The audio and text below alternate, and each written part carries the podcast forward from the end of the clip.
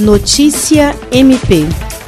A Procuradora-Geral de Justiça, Kátia Rejane de Araújo Rodrigues, participou das comemorações pelo aniversário de 138 anos de Rio Branco, promovidas pela Prefeitura da capital.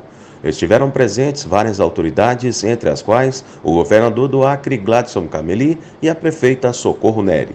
A programação festiva contou com hasteamento de bandeiras ao som dos hinos nacional e estadual, além do descerramento do retrato oficial da prefeita Socorro Neri na Galeria dos Prefeitos de Rio Branco.